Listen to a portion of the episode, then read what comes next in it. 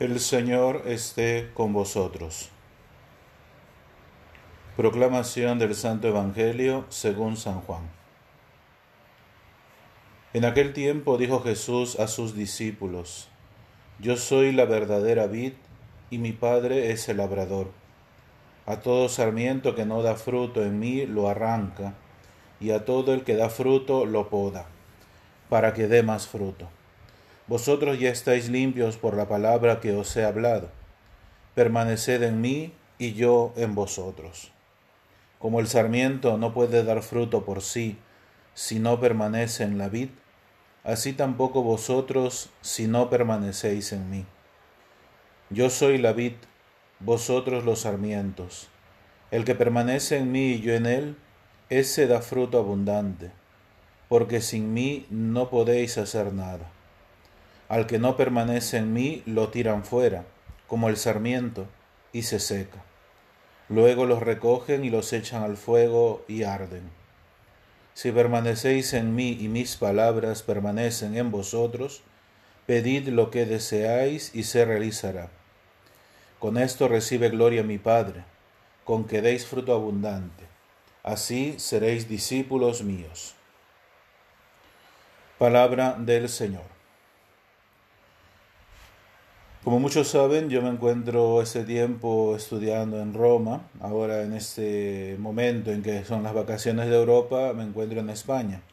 Eh, digo esto porque de repente les extrañará mucho el Evangelio, escuchar este Evangelio hoy. Sucede que aquí se celebra a Santa Brígida religiosa, patrona de Europa. Por eso privilegiamos en este día eh, la liturgia de Santa Brígida, estando en este caso como les explicaba al comienzo, en Europa. Em, siempre la figura de los santos nos presenta un poco cómo también va de la mano, en el caso de Santa Brígida, eh, los planes de los hombres, pero también está, prevalece el plan de Dios. Santa Brígida sentía esta llamada, pero al final también entra en obediencia, se casa, luego que en viuda aprovecha, digamos, este, este aspecto de la viudez para poder entrar en la vocación que sentía primera. Como decía, al final se privilegia la llamada de Dios y uno puede ser santo también en medio de la vida, digamos, eh, matrimonial, en medio de la viudez y también en medio de la llamada de Dios. Eh, eh, la liturgia de hoy nos presenta, como siempre, esta unión que han tenido los santos con Dios. Utiliza el Evangelio de Juan, que habla de la permanencia, del cual hemos hablado otras veces, eh, en, otro, en otro momento cuando se nos ha presentado este Evangelio del verbo permanecer, de estar en, en ¿no? Eh, y no solamente estar en, sino estar con, que también es importante, porque no es solamente estar en un lugar, sino también sentir que en este lugar se está con alguien, que en este caso es Cristo, es Dios mismo. Por eso la primera lectura que nos propone hoy la liturgia, propia de eh, de Santa Brígida, eh, nos presenta eh, la lectura de San esta carta de San Pablo a los Gálatas, en la cual resume un poco lo que es vivir con Dios, es permanecer con, ¿no? Y permanecer en a la vez, porque es, es el pasaje brevísimo que dice, yo he muerto a la ley por medio de la ley con el fin de vivir para Dios. O sea, ya acá Pablo da, digamos, los primeros indicios de lo que significa la gracia.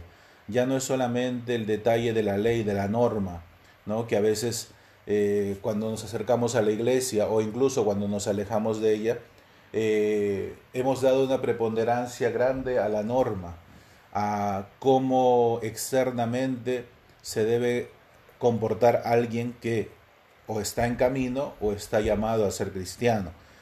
Y dirá también Pablo ahí mismo, estoy crucificado con Cristo, vivo yo, pero no soy yo, sino es Cristo quien vive en mí. Y, y justamente este Cristo quien vive en mí es lo que nos reflejan los santos. O sea, porque los santos han desarrollado su vida, o sea, han hecho su vida normal y en medio de ella, de las cosas ordinarias, se ha manifestado lo extraordinario de Dios. ¿Por qué? Porque lo ordinario justamente lo hacemos nosotros en el día a día. Por eso es que eh, digamos, algunos lugares llaman todavía a ver cuál es la orden del día, es el esquema de lo que habitualmente se hace, lo ordinario. Pero dentro de esto ordinario podemos hacerlo extraordinario si estamos unidos a la vid, como nos presenta el Evangelio. Y tanto es así que Cristo utiliza ese ejemplo y se manifiesta él mismo como la vid. Pero dice, ustedes no están fuera de, sino dice, están conmigo, porque yo soy la vid, vosotros sois los sarmientos. Necesito también podarlos, como dirá el Evangelio que hemos escuchado, para que deis más fruto. Esta poda también es como Dios va, digamos, este, moldeando un poco nuestro ser cristiano, que a veces, como decía, nosotros hemos privilegiado ciertas cosas que de repente no son importantes de cara a la gracia, de cara a la fe y de cara al espíritu que Dios nos quiere dar. Pero dice una cosa que es fundamental. Eh, el que permanece en mí y en él, ese da fruto porque sin mí no podéis hacer nada. O sea, nosotros, es verdad, nuestra vida se desarrolla normalmente en el día a día, o sea, tenemos la gracia de despertar, de hacer nuestro trabajo, de hacer lo que tenemos que hacer en el día. Pero eh, una cosa es hacer lo que tenemos que hacer por el mismo hecho de ser criaturas, por el mismo hecho de repente de ser, eh, de vivir en un matrimonio, por el mismo hecho de vivir en una parroquia, de ser cura, etcétera, etcétera. Y ese hacer no lo cargamos de la unión con, con la vid para transformar esas cosas ordinarias en cosas extraordinarias, que lo extraordinario solamente viene de Dios. De nosotros nada extraordinario puede partir. ¿no? Eh, si permanecéis en mí, dirá al final el Evangelio, mis palabras permanecen en vosotros, pedid lo que deseáis y se realizará. Y dice, con esto recibe gloria mi Padre, con que deis fruto abundante. No es tanto nosotros gloriarnos del fruto, sino que recibe gloria a Dios y recibiendo gloria a Dios, la gente se acerca a Dios, ya no se acerca a la figura de los santos. Esta es una cosa importante porque a veces los hermanos separados hablan de esta como que fuera una adoración a la Virgen, a los santos, a las imágenes, y no es verdad. Esto es un medio que nos hace presentes que si ellos han podido eh, estar unidos a esta vida y han dado fruto, es para que se dé gloria al Padre, para que ellos nos remitan al Padre a Dios mismo y sobre todo nos remitan al ideal de cada uno de nosotros que es la santidad. Esto es, digamos, la realización plena del hombre. El hombre ha sido creado para ser santo, para, pero dice también el Evangelio, sed santos como vuestro Padre Celestial es santo. Y esta santidad radica no en el hecho de nuestro esfuerzo para llegar a ser santos, sino que por la santidad de Dios así como nos ha donado también el Espíritu Santo, como nos ha donado la vida eterna, como nos ha donado el perdón de los pecados, también nos dona la gracia de ser santos.